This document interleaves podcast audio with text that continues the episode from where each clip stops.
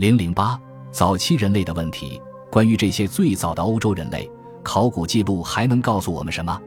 他们是如何利用技术和物质文化来生存的？他们的行为与我们有何异同？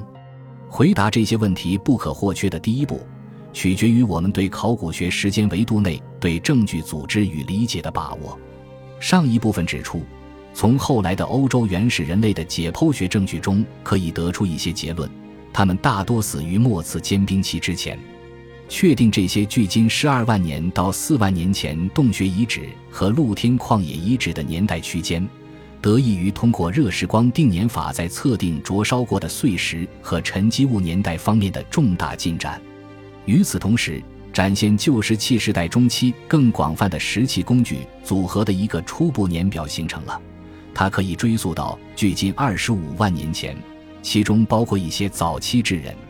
这个已经得到改进的年表，能够显现出人类在七十三万年前至四万年前这一漫长时期出现的巨大发展。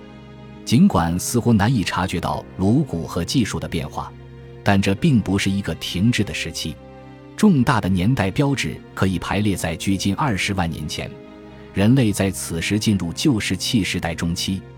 而在末次尖冰期之后，距今六万年至四万年，有一个明显的先期阶段。从几方面，但并非所有的方面，预示了旧石器时代晚期的到来。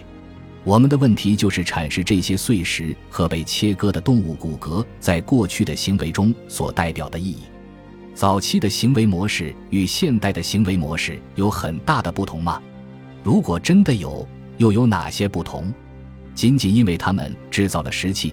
并不一定能说明差异，因为这种工艺已经承袭千百年之久，而且这些早期文明时代的人类仍有可能具有制作旧石器时代晚期古物的技术潜力。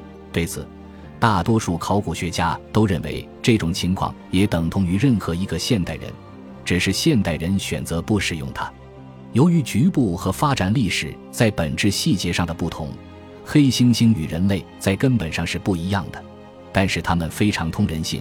从某种意义上来说，这并不会使他们变得低劣或不一样。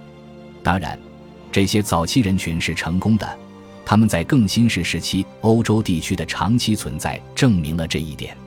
从表面看来毫无希望的证据中解决这些问题，是研究旧石器时代的考古学家所面临的任务。解决的办法就是，必须减少对石器和人骨的关注。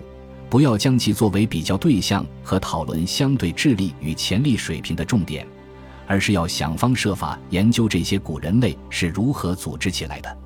当然，被我们称为社会组织或者作为经济和生存战略来研究的这种行为类型，对考古学家来说是隐藏起来的。石器是不会讲述故事的，不管它们被磨损的多么厉害，也不管它们所显示的年代是多么准确。行为的重建取决于将尚存的证据置于可以解释它的背景中。实现这一目标的方法，就是运用考古学家的第二维度——空间。